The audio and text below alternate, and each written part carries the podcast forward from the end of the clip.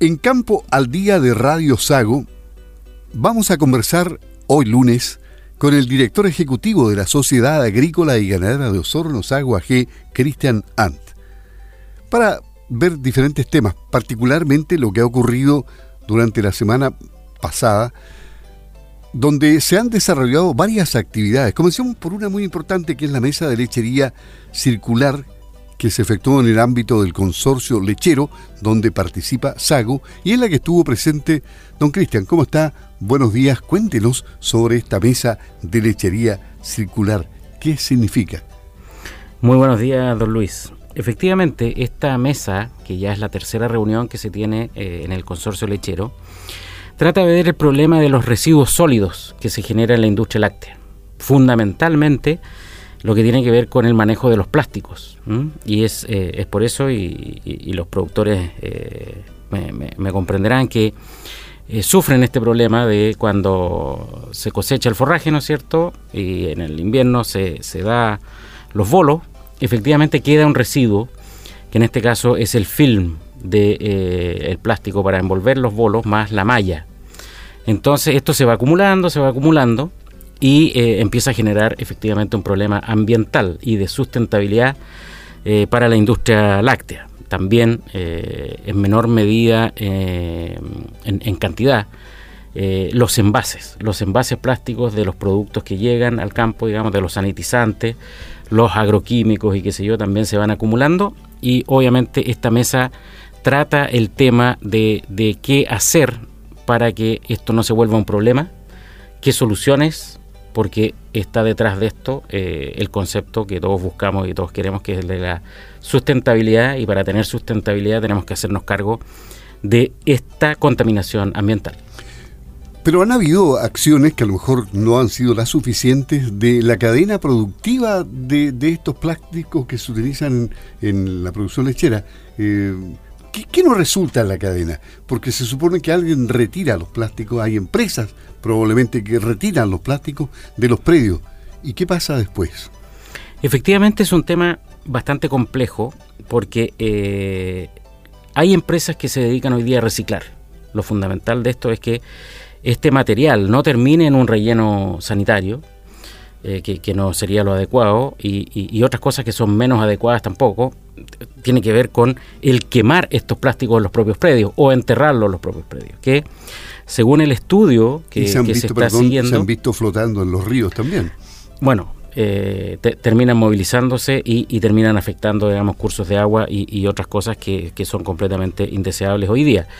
Pero en lo central, eh, la manera de, disponer de esto eh, es a través del, reciclaje y no a través de la quema que produce contaminación ambiental, ni, enterrarlo, porque estos plásticos duran en el ambiente muchísimo tiempo. Entonces, es de esto que se trata esta mesa, de cómo ir buscando soluciones. Recordemos que Sago ha hecho bastantes campañas, incluso radiales, a través de, mailing a sus socios, para eh, incluso proponiendo algunas alternativas y trabajando con algunas empresas para reciclar.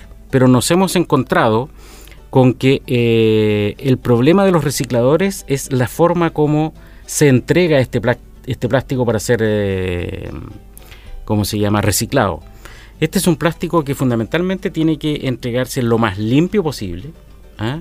y con poca humedad, sin que le llueva encima, porque un factor importante es el transporte. Y entendemos que lo importante es la materia prima, que es el plástico, y no el agua, el barro o quizás que otras cosas. Por lo tanto, también como Sago, y lo seguiremos haciendo en el futuro y, probablemente como consecuencia de, de, esta mesa, salga algún instructivo, el manejo del plástico, el cómo debe ser guardado bajo condiciones que no tengan que ver con lluvia o que no se embarre, separar los plásticos. Los plásticos no son todos iguales y no se pueden eh, reciclar de, la misma manera. La malla del bolo se tiene que guardar separada de la malla, o sea, del film, por ejemplo. Son todos cosas que eh, en alguna manera nosotros le hemos ido explicando a los socios, se han hecho ciertas capacitaciones y días de campo, eh, recuerdo anteriormente, pero no han sido suficientes porque todavía los recicladores nos siguen diciendo, mira, hay, hay ciertos plásticos que nosotros nos cuesta mucho reciclar porque no, no están limpios, vienen húmedos o nos envían efectivamente eh, dentro del plástico cualquier otro residuo que, no, no, es eh, reciclable.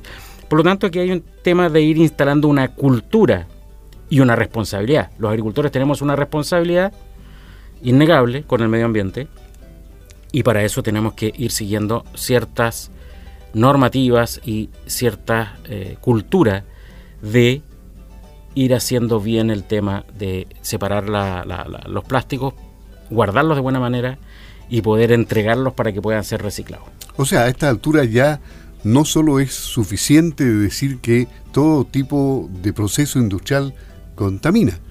Si es que es posible no contaminar, es lo ideal. Lo ideal de esto, y por eso que se llama lechería circular, es que al final de cuentas no se pierde esto, no es una basura, no es algo que se disponga y se, se, bote, sino que esta materia prima que me sirvió en un momento para eh, confeccionar un bolo, digamos, para guardar forraje, después se recicle y pueda nuevamente utilizarlo para la misma eh, operación o para otra operación. ¿ah? Y lo mismo con los envases plásticos y con otros que tienen otras particularidades. Recordemos que los envases de, de, agroquímicos, para poder ser eh, efectivamente eh, sometidos a estos procesos de reciclaje, tienen que pasar por un triple lavado. No es llegar, guardarlos, digamos, y disponerlos. Por lo tanto, hay que hacer un trabajo de enseñar, de mostrar, digamos, cuál es la forma correcta pero por otro lado hay una disponibilidad de que esto es un tema no para el futuro, sino que este es un tema para ahora que tenemos que responsabilizarnos como agricultores de cumplir. ¿Y cómo se está haciendo actualmente en Europa? ¿Ahí funciona perfectamente todo, parece, con un, engranaje perfecto o, todavía hay problemas con los cuales están luchando? En realidad, del dicho al hecho hay mucho trecho. Cuando uno viaja, digamos, a algún país que se viste como mayoritariamente más avanzado en ciertos temas, siempre uno pilla también alguna excepción en la regla, ¿ah? pero efectivamente hay algunos países que llevan mucho más adelantado que nosotros, que tienen un grado de cumplimiento mayor, pero nosotros al menos hoy día ya tenemos la conciencia, yo creo que no hay ningún agricultor hoy día que, que este tema le sea ajeno, que no haya escuchado que hay que trabajar mejor los plásticos, que no hay que quemarlos, que no hay que enterrarlos, que tienen una segunda vida útil eh, hoy día también se ha creado una industria recicladora que, podríamos tener toda la disposición y las ganas como agricultores, pero si no existe la industria recicladora también poco podríamos avanzar. Por lo tanto, este es un engranaje que tiene que ir funcionando bien, pero, pero los, recicladores nos dicen, mira, yo les puedo reciclar siempre y cuando me entreguen un material de buena calidad. ¿ah? Si me entregan un material con barro, con agua y con otros residuos que no tienen nada que ver con los plásticos, obviamente no vamos a poder hacer eh, un buen trabajo. En esta mesa de lechería circular se fijaron algunas metas a corto, mediano y largo plazo. Efectivamente, acá se está haciendo un estudio primero de, dónde estamos parados, digamos, de qué cantidad de residuos hay. Eh, y esto se va a terminar en marzo, va a haber un informe que vamos a tener donde preliminarmente el, lejos uno de los plásticos que, que, que en volumen causa mayor cantidad de, acumulación es el film de los bolos. ¿ah? Cercano al 40, al 45% de los plásticos en los predios tiene que ver con, ese film, digamos. ¿ah? Eh, entonces, primero saber de cuánto estamos hablando, si la industria es capaz de, por lo tanto, también vamos a poder eh, ver si hay capacidad de reciclaje y eh, de ahí empezar a ejecutar ciertas tareas que tienen que ver con concientizar si es que alguien todavía no lo está, y de entregar las herramientas necesarias, ¿ah? los protocolos, el cómo hacer, el manual de cortapalos, como se decía, de cómo se tienen que tratar los plásticos, de cómo se tienen que tratar los residuos para poder efectivamente ser eh, reciclados y así entrar en esta lechería circular. Y a propósito de lechería, ¿cómo está Campos Australes? ¿Creciendo? ¿Sigue creciendo? Efectivamente, Campos Australes sigue creciendo eh, es una cooperativa que, si bien es cierto, nace al alero de Sago como una idea en conjunto con un socio de Sago, en este caso Manuca, y que eh, posteriormente ya el año 2019 entra en operaciones ya no como proyecto, sino que como una empresa, que nace primero como una sociedad por acciones y posteriormente se transforma en una cooperativa.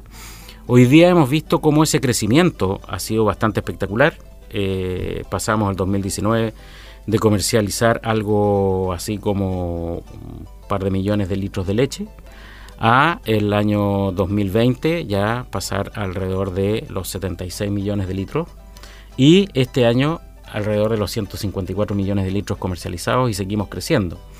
Seguimos creciendo en volumen comercializado porque en volumen de que, cuentan nuestros socios, la cooperativa ya es una cooperativa de 400 millones de litros.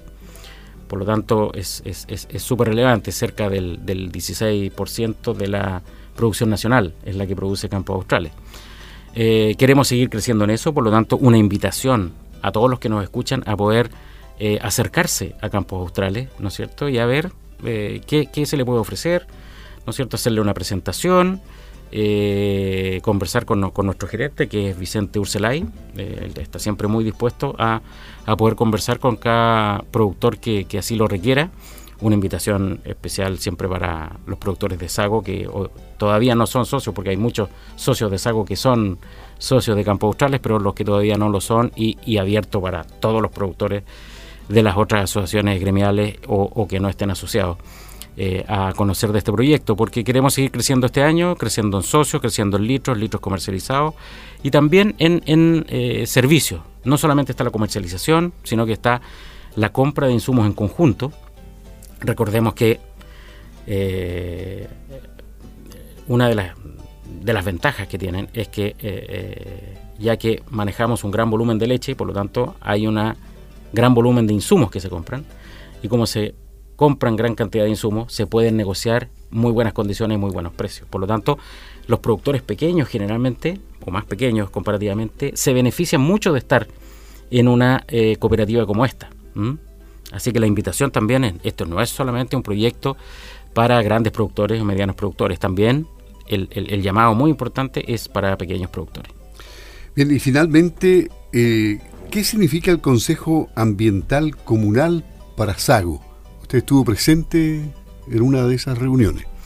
Efectivamente, eh, ayer jueves eh, tuvimos eh, la primera reunión de este Consejo Ambiental Comunal, que un poco no sabíamos mucho de qué se trataba, pero siempre la Sociedad Agrícola y Ganadera de Osorno participa en todo el ámbito que le, es propio. y, tenemos nuestra opinión y, queremos conocer de qué se trata. Y esto efectivamente es un consejo de la sociedad civil donde hay ONG, pero están los gremios también, está la Cámara de la Construcción, está la SAGO y, posteriormente ingresarán eh, otros que no estaban. Ayer se iba a conformar una directiva que como la discusión fue bien interesante y bien amplia, no se logró ayer llegar a la votación eh, porque se pidió eh, hacerlo en febrero para que llegara más gente todavía, que tiene que ver con cómo este consejo asesora de alguna manera a la municipalidad en los temas ambientales de acuerdo a una certificación que tiene que ir eh, adquiriendo la municipalidad. ¿eh? La municipalidad está en un proceso que tiene varias etapas, alrededor de cinco etapas, de la más simple hasta la más compleja, donde tiene que ir mejorando su gestión ambiental. ¿eh? Y desde este punto de vista está esta, entre comillas, consejo asesor, que va guiando a la municipalidad para completar esto, que es en el beneficio al final de todo, que tiene que ver con la disposición de los residuos de la municipalidad para que no haya microbasurales, para que las aguas lluvias se puedan eh, tratar de una mejor manera, para que no se desperdicie el agua, las luminarias eh, pudieran ser más eficientes, o ejemplo, por ejemplo, así.